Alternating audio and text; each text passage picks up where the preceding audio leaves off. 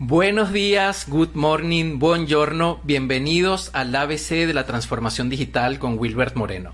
Hoy es un día muy especial. Tenemos acá a José Yamín, mi gran amigo José Yamín, que es socio de Fiori Bruna y es el CEO de la empresa con mucha experiencia en negocios, con formación de ingeniero civil y con estudios acá en Estados Unidos. Y bueno, José, bienvenido. Bueno, gracias, Wilber. Para mí un placer estar aquí contigo y compartir de verdad esta, este entrepreneurship tuyo que, que tú y yo siempre hablamos y todo. Y bueno, imagínate tenerte aquí así en forma formal, pues, ¿no? No, no esas conversaciones nosotros, me encanta, de verdad que sí. Oye, con José hemos compartido un montón de cosas. Sí, sí. Tuvimos la oportunidad de participar en el programa de latinos de Stanford y aparte comenzamos el comité de manufactura de la Cámara Venezolano-Americana de los Estados Unidos. Así que hemos tenido bastante oportunidades de compartir. Sí, sí, bueno, y, gracias a ti, bueno, nos conocimos, fue por mi cuñado, ¿no? Claro que sí. Este, de hace muchos años que estábamos para implementar SAP y estábamos muy chiquitos y después, bueno, se tomó la decisión y, y tú nos acompañaste todo a lo largo. Valga la, publicidad, José. Ah, bueno, cliente. bueno pero, pero bueno. la verdad. Es cliente de SAP, así Claro, sí, soy cliente de SAP, gracias a Wilber. Pero bueno, oye José, cuéntanos de Fioribruna. ¿Cómo nace Fioribruna? Este, ¿En qué punto lo tomaste? ¿Cómo ha sido este viaje de transformación de la empresa? ¿Qué es todo lo que has hecho para que mejore? Claro, bueno, no, no te voy a quitar todo el programa, pues es larguísimo el cuento, pero vamos a hacerlo bien, bien resumido. Este, como digo, no, la vida te da esas oportunidades y hay que tomarlas, ¿no? Yo soy ingeniero civil, toda mi vida trabajé en construcción en Venezuela hice mi maestría de gerencia de construcción aquí en Estados Unidos y siempre me quise independizar como las cosas en Venezuela estaban malas. Este, ya mi papá tenía su constructora ya, estábamos trabajando y me quedé y dije, bueno, voy a estar un añito, dos añitos aquí, cojo experiencia, me regreso a Venezuela en eso, esos dos años. ¿De qué año? En el año 2000. Me vine en el año 2000. O sea, ya, eso, ya estamos en el 2021. no, no regresé nunca. Y me puse a trabajar para aprender el negocio aquí en Estados Unidos. Tuve que empezar de cero, básicamente. En Venezuela hacía puro heavy civil. Aquí empecé a hacer remodelaciones con compañías grandes. Construían un edificio. Yo era el superintendente. Y luego monté mi propia constructora y empecé a hacer cosas de lujo, townhouse de lujo y eso en, en Fort Lauderdale. Y bueno, vino la crisis del 2008 y prácticamente se paró la construcción. Y justo, como digo yo, ¿no? Dios te pone las oportunidades. Unos italianos estaban vendiendo una fábrica de pasta a través de mi hermano, que él tenía sus negocios también aquí. Me dijo, oye José, vamos a verla. Mi abuelo fue fundador de Pastas Capri en Venezuela. Mi tío Simón Nóbil es el presidente de más de 50 años ¿no? en, en, el mundo. Lo llamamos y mi tío vino y vimos la fabriquita chiquitica y mira, fue como que nos enamoramos todos, sí, vamos a darle, bueno, ¿quién la maneja yo que no tengo trabajo? así empezó yo, yo, la, manejo, yo la manejo. Mi hermano tenía sus negocios y eso, bueno, y, la compramos, ¿no? Eh, fue increíble porque conocimos a estos dos italianos, ya era la tercera, se le habían caído dos ventas, dos venezolanos más que trataron de comprársela y no se dieron. Y nosotros los no, ya lo habíamos conocido, mi hermano y yo, vino mi tío, los conocimos jueves, almorzamos todo, el viernes pusimos una oferta y el lunes estábamos firmando la, Qué bien. la, la fábrica, ¿no? Fue increíble. ¿Y qué tan rápido fue ese proceso? ¿Hiciste el due diligence, la revisión de los números? Mira, los tipos tenían todo super nice, eran dos personas que todos los libros tenían, no tenían QuickBook, tenían algo peor que QuickBook, pero... Y era tanto ese feeling de de la pasión por, por el negocio, que todo estaba muy, muy recto. Tanto así que, que, uno de ellos sí se retiró, pues no quería trabajar más. Pero el otro se nos quedó como gerente de ventas, Cesare Bruna, eh, que tú lo conociste, eh, tiene ya 75 años y trabaja como un... Es mi gerente de ventas, es increíble, hacemos show juntos, es chef, todos los proyectos los sacamos con él. Bueno, y así empezó Fiori Bruna. Poco a poco, eh, primero los dos primeros años fue básicamente de entender el negocio y después compramos un warehouse porque estábamos muy chiquitos eh, lo bueno que fue en tiempo de crisis, fue una buena negociación. Compramos el warehouse y ahí empezamos a crecer. A comprar máquinas, eh, buscar nuevos clientes. O sea, eh, ahí es cuando el huevo la gallina, ¿no? este Primero la demanda y luego la capacidad, o primero capacidad, luego demanda. yo me incliné mucho, siempre me inclino mucho, sobre todo en este país, que yo creo que tienes que tener la capacidad para poder soportar demandas, ¿no? Porque este es un país donde viene un o sea, que apuestas por la inversión, hay que estar preparado. Sí, tienes que estar preparado, porque aquí hay muchas empresas grandes. Una cadena de restaurantes que tenga 40 restaurantes, si lo agarra, ¿cómo, ¿cómo haces tú? Ah, no, voy a esperarme 6, 8 meses a traer los equipos para poder tener la capacidad. Entonces es difícil la decisión, pero se hizo, ¿no? ¿Y cuál es, tú crees, el, principal elemento diferenciador de Fioribruna? Porque yo he visto que tienen pastas frescas. Yo creo que vale la pena que hables de los productos que ah, tienen. También, también, sí. Hacemos eh, eh, eh, pastas congeladas, todas rellenas, raviolis, tortellinis, hacemos gnocchi, hasta gnocchi rellenos. Y tenemos también nuestra línea de pasta seca. Que son buenísimos, por cierto. buenísimos. si están en Estados Unidos, tienen que comprar Fiori Bruna. Sí, sí, son, de verdad que sí. traemos el mejor durum de todo Estados Unidos que viene de North Dakota. Todos nuestros siempre tratamos de, tener, no siempre, tratamos de tener lo mejor que haya en el mercado este, en calidad de producto, ¿no? Y somos muy constantes. Y bueno, hacemos toda esa gama de productos. Entonces, nosotros empezamos, éramos fuertes en los cruceros, cuando yo se las compré a ellos, ellos tenían Princess Cruise Line, básicamente Princess era el 80% de las ventas, y yo poco a poco con relaciones, con todo. O sea, me encanta la industria de los cruceros y es muy grande, es algo que no se imagina la gente, el, mundo que es el mundo de los cruceros. Y empecé a hacer los shows, a conocer los chefs, a meterme, a darle, a pujar, ta, ta. Hoy en día, hoy, le hacemos, bueno, antes de la pandemia, pero ya empezaron, ya seguimos, eh, le hacemos toda la pasta congelada rellena a Disney Cruise Line, toda, a los cuatro barcos que tienen. en Origin Cruise Line también, este, se la hacemos todas, todo lo que es la parte de relleno y no los proyectos.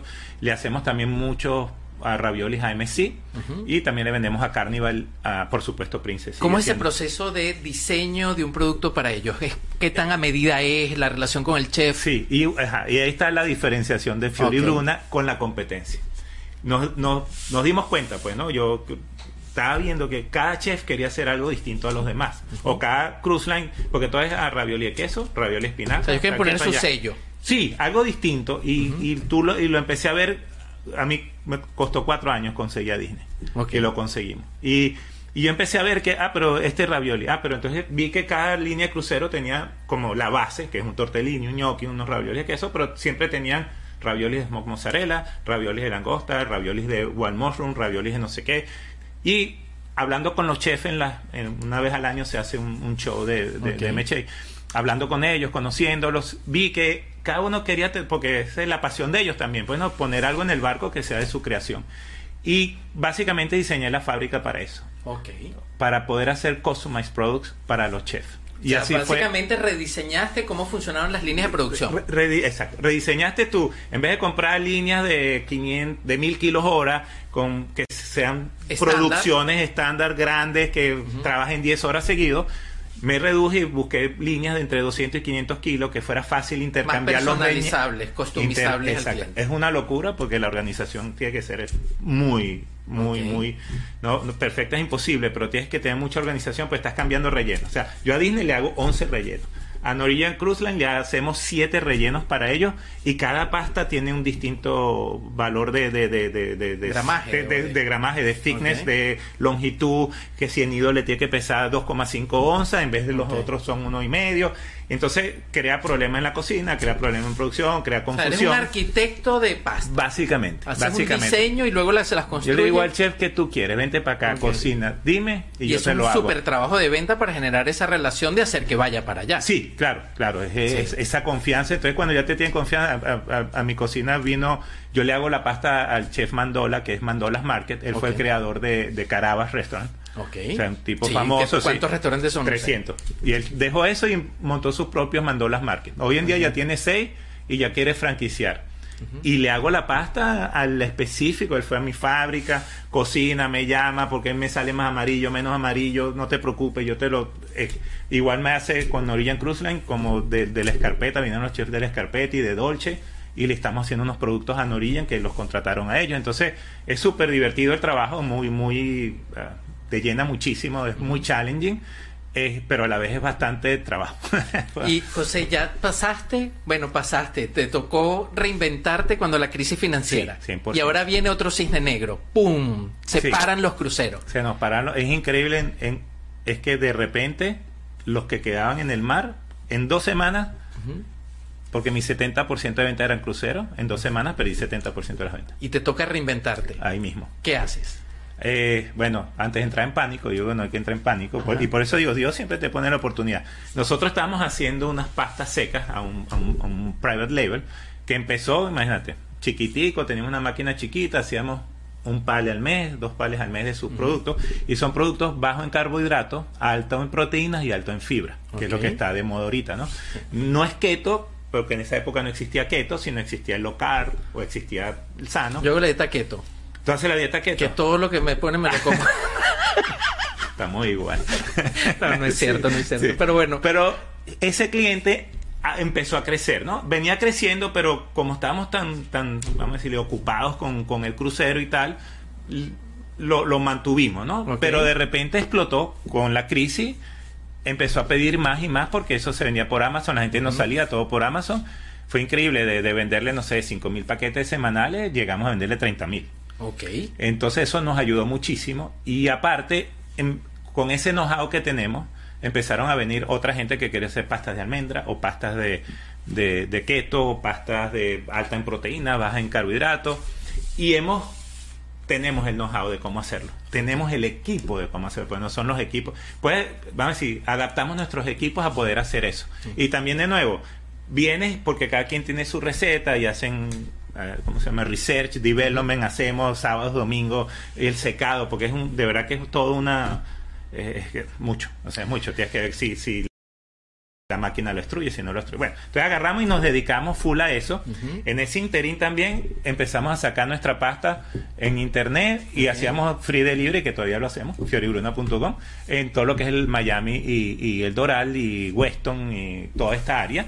Y entonces nuestra misma pasta que es para food service, bueno, la vendemos y se la llevamos a la casa a la gente. Y también sacamos nuestros productos, los nidos, también la estamos vendiendo en Amazon. Entonces empezamos a buscar más esa parte de retail. creo que hay una parte de mercadeo fundamental que te tocó cambiar, porque me imagino que antes no era importante el empaque. No era importante el empaque, para nada. Y el formato también me imagino que se redujo. Y el mercado, exacto. Y el mercadeo tampoco, porque mi mercadeo eran los shows. Era B2B. B2B, hablar con los chefs. O sea, business to business, hablar con el que es. A mí no me, de verdad que cero Facebook, cero Instagram, porque es que era el chef que tú quieres era convencer al chef. Si yo no lo podía ver cara a cara y convencerlo de que yo lo podía hacer. Paran los cruceros, dice, comienzo a vender esto. 180 grados. Vamos a comenzar a salir con nuestros productos, los están vendiendo. Sí, entonces. Van a potenciar las redes sociales. Exacto, estamos en eso ahorita, potenciando las redes sociales. Y también nos salió como te digo, otra oportunidad. Este, la gente que conoce Wild Forks, que son los automercaditos de automercados congelados en Estados Unidos. Son pequeños, tienen 5 o 6 tiendas. El formato es pequeño, pero ah, son 5 o 6 tiendas Ahorita y tienen tres este, casas de distribución en California, en Texas. Entonces ah, pensaba que eran más grandes. Bueno, ellos quieren abrir 20 tiendas más ahorita oh. y después quieren tener 400 tiendas de aquí a 5 años.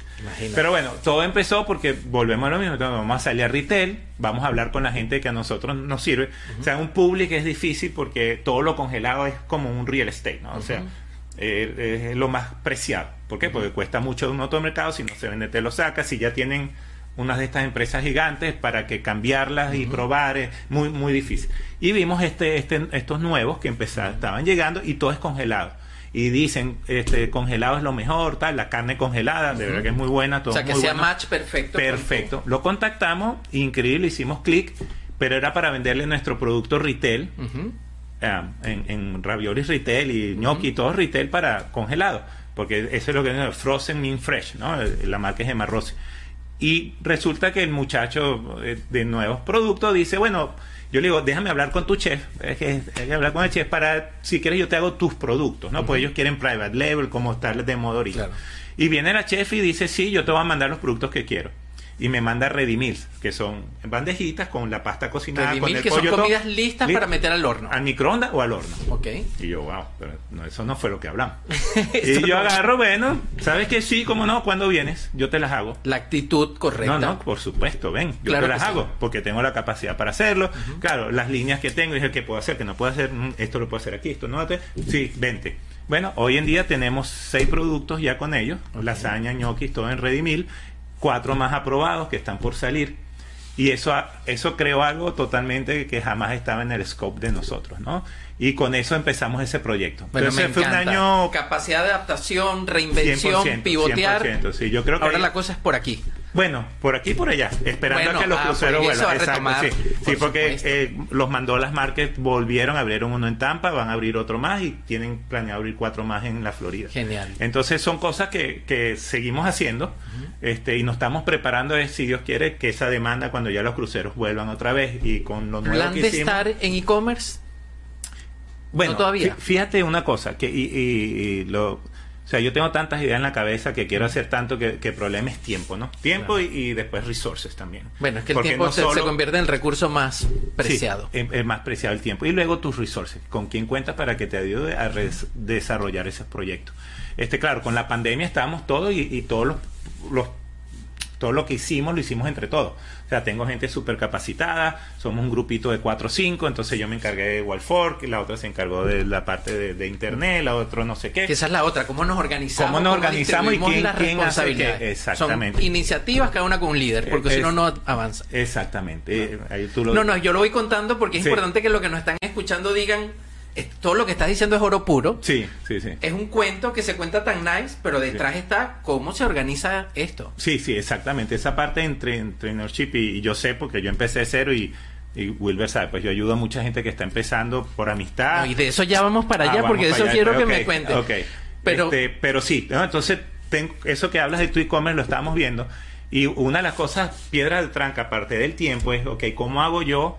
Para la gente que está en California o la gente que está hacerle asequible mi pasta congelada. Porque la pasta seca es fácil no hay problema ya se la vendo a Amazon chévere o los Yami Yumi que es otra cosa claro pero probablemente B2C sería más complicado porque la cantidad no paga el chip el, envío. exactamente. Pero un poquito más grande el distribuidor pudiera ser exactamente. Pero ya cuando habla de distribuidor es mejor mandarlo por paleta porque la pasta no es un commodity, porque es un commodity, la pasta es un commodity. Vamos a hablar de peine, espagueti y todo. Ya en los rellenos es cada quien lo que le guste. Yo hago un tipo de short rib que a lo mejor la competencia lo hace con otro sabor o, o costillitas de son espectaculares y, o los ñoquis rellenos somos pocos que hacemos ñoquis rellenos pero cada quien tiene el sabor. Entonces un sabor le gusta a un chef otro no o tú en tu casa me gusta esto no me gusta esto.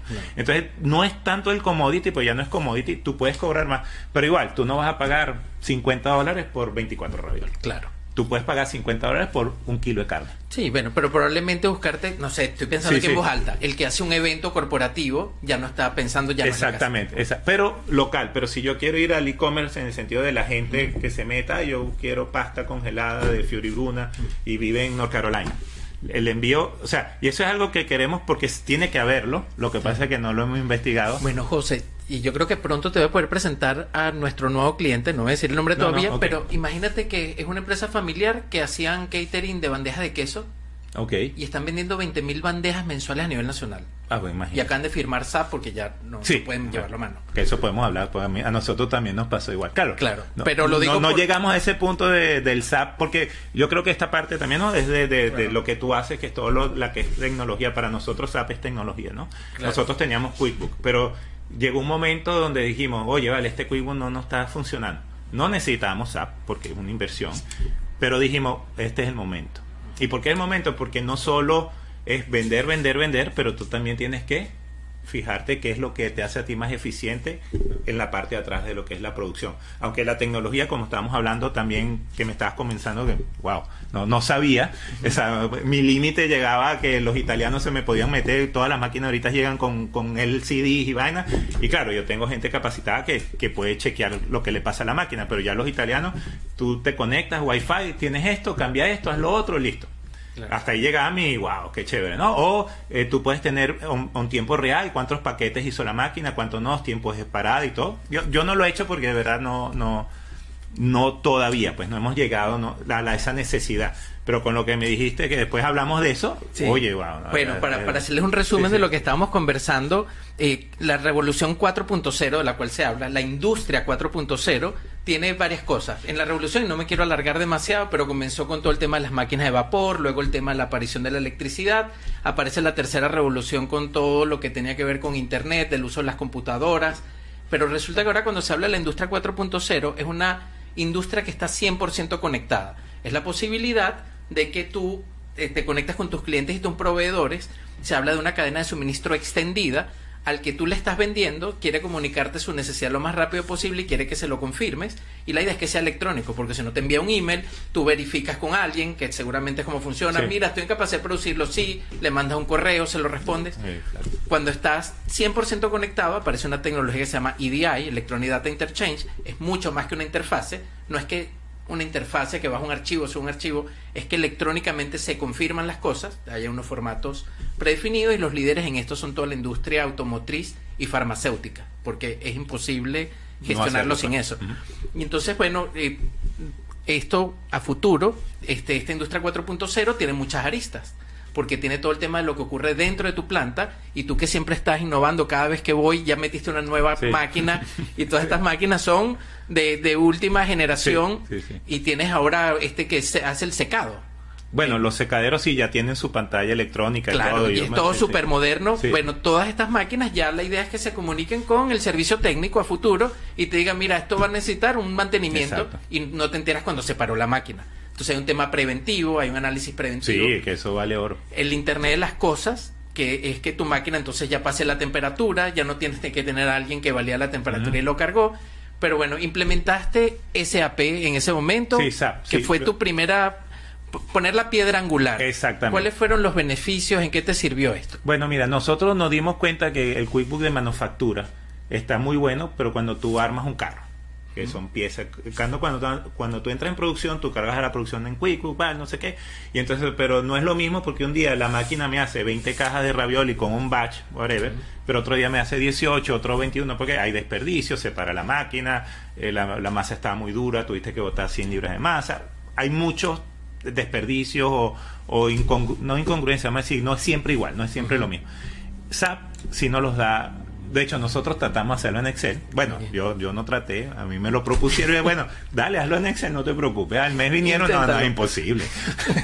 es imposible. Porque tú no puedes cargar todo, entonces necesitas una sola persona cargando, o sea, es ineficiente. Con SAP hemos logrado que se metan las recetas.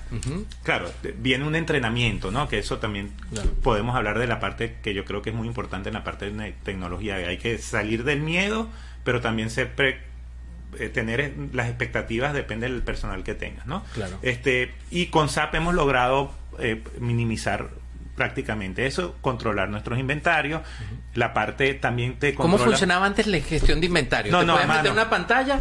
No, tenías que ir. Eh, bueno, en Quibu tú decías tanto que tenías que estar haciendo inventario mensual y, y también como éramos tan pequeños, de verdad que, que lo hacíamos una vez mensual y ya, más nada. Pero, ¿Pero confiabas en el inventario antes? No, no, no, tenías que hacerlo manual y siempre había que rehacerlo. Ahorita con SAP hemos, em, claro, también hemos ido creciendo, también como bueno, a qué personal pones tú, ¿no? Porque el ser humano comete errores. Entonces yo creo que SAP fue una transición a ser más organizado porque SAP funciona si tú quieres que funcione. No es que es la panacea, no. no funciona solo. No funciona solo. Tú necesitas hacerlo funcionar. Entonces tú necesitas poner la gente, entrenar a tu gente para que todo sea luego un proceso. Y, gracias a Dios lo hicimos, por eso te digo, porque dimos, es el momento, pues somos chiquitos. En ese momento, si no te acuerdas, 16. Este, el otro fue que pusimos, me puse yo, o sea, había un tema de compromiso, de la cabeza la organización. En ese momento Emily, Antonio que sigue con nosotros y yo. Entonces éramos los tres encargados, que van a decir la alta gerencia de, de Fiori Bruna. Mi hermano todavía en ese momento no, no, no estaba 100% con nosotros. Y entonces yo agarré y dije, bueno, ¿quiénes somos? Nosotros tres y punto. Y, eso hizo que fluyera el proyecto, ¿no? Porque esa es una cosa ¿Y cómo se lo repartieron? ¿Por áreas? ¿Uno finanza, el otro producción? No, no, juntos siempre. Siempre juntos. Siempre, sí, una visión integral del negocio. Yo era más un poquito de afuera y ellos dos hacían más todo la parte de... de, Qué interesante. Día a día. Oye, gracias por compartir esto porque yo creo que lo es interesante, ¿no? Y, que tú, tú, tú fuiste un pilar de eso, pues, ¿no? Tu, tu gente nos ayudó y nos llevó a hacer, a instalar. Pero ya después depende de ti, como todo, siempre hay este cosas que tienes que... Bueno, la buena noticia, José, es que si tú ahorita decides irte a e-commerce... Ajá, me estabas comentando, ya SAP lo tiene. Te puedes conectar. Entonces te descargan todas las órdenes. Si estás en varios e-commerce, te actualiza el inventario en todos, porque si vendes por acá, todos tienen que decir cuánto inventario tienes, porque si no tienes el riesgo del overselling.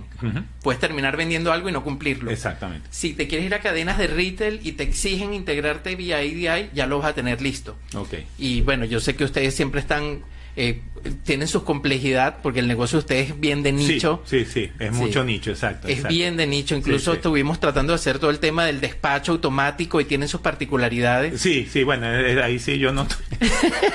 Ojalá tuviera. No, yo no, es que no es imposible, imposible. Yo ahorita me estoy dedicando más a todos estos nuevos negocios, a la ampliación que estamos ahorita teniendo una ampliación.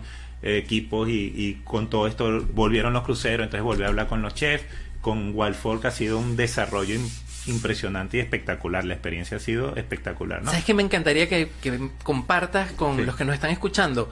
porque es algo que, que me fascina y es ayudar a otros a que sean emprendedores. Sí, también. Háblanos de eso, de, de, dónde viene, cuántos emprendedores tiene. He sido medio incubadora ahí en Fioribruna, ¿no? Es que es un concepto súper original que lo deberías desarrollar. Bueno, no, sino simplemente, mira, o sea, y, porque me gusta ayudar y yo soy desde chiquito, siempre he tenido algo que hacer, ¿no? DJ, tenía miniteca y si no vendía ropa, y siempre, ¿no? Pero este, eh, una Emily, que la que trabajaba con nosotros, ella eh, biólogo, todo, y entonces ella quería estudiar más medicina y cosas de esas, y empezó a hacernos toda la parte de, hicimos juntos pues toda esa parte de, del USDA, FDA, para hacer USDA, y se empezó a entrenar y hizo todos los cursos y los ASAP y la broma, y, y, entonces salió la parte de SQF, que es una certificación para poderle como vender a, Disney, si no eres SQF no, no puedes venderle a Disney o, estas grandes Claro, tiene unos estándares de calidad que tú tienes que cumplir. De calidad y de, de cómo procesos y todo, ¿no? Y de cómo está la empresa y muy buena y entonces yo le empecé a empujar, dale, dale, vamos, vamos, que tú, oye, mira, esto es que hay una sola persona que lo hace en Miami, este, el, el The Sky's the Limit, porque tienes todo Estados Unidos. Y ahora tiene su eh, empresa.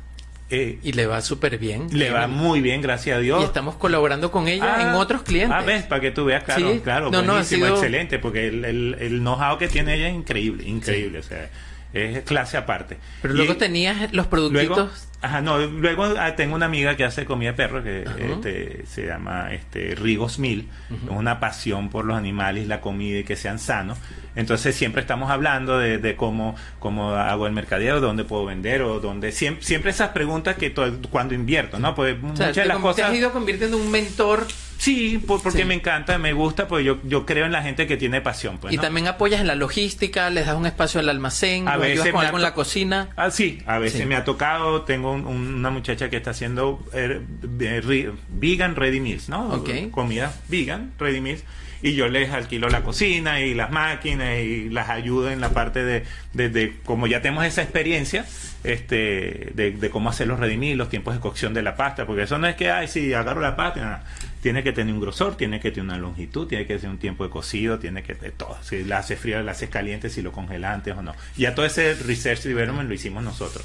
Qué este, chévere. Mira, y una última pregunta. Stanford, el programa Scaling Up, ¿cómo te imaginas creciendo? Sí, increíble, ¿no? Es, difícil imaginarte, pues ellos querían que tú quisieras y si vendías 10 millones o vendías 2 millones, vendieras 100, 300. Claro, pero una vez conversando me hablaste de cuántos cruceros iban a poner en el agua. Sí, sí. O sea, tú tienes un potencial grandísimo con los cruceros. Sí, sí, sí. O sea, sí, yo, yo gracias a Dios, eh, esa visión la tuve hasta antes de hacer Stanford, porque me di cuenta que los cruceros, oye, están creciendo, eh, como que le di en donde ellos quieren, que es, aparte de lo que ellos quieren, el ravioli que ellos quieren, el servicio, porque también ellos quieren servicio. O sea, es algo que, que ellos sienten, porque ellos no tienen tiempo, estos chefs son, imagínate, un chef de un restaurante y un chef de una línea de crucero donde no tienen tiempo de estar pendiente, pues tienen que estar pendientes no solo de la pasta, tienen que estar pendientes de la mermelada, de la vaina, y son 20 barcos, o sea, es otro mundo, otro mundo este, que tú le des ese servicio, que ellos te digan qué es lo que tú quieres hacer y tú de ahí le resuelvas los problemas.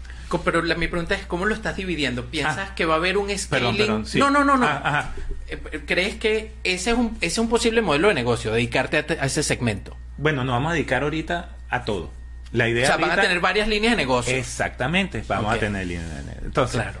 el, el, la nueva expansión que estamos haciendo va a ser una línea de negocio que va a ser todo lo que sea pasta seca especial keto, pasta baja en carbohidratos, todo, lo que la industria está, todo lo que todo, todo lo que el mercado está pidiendo. Entonces yo hacérselo a, los que hayan hacer.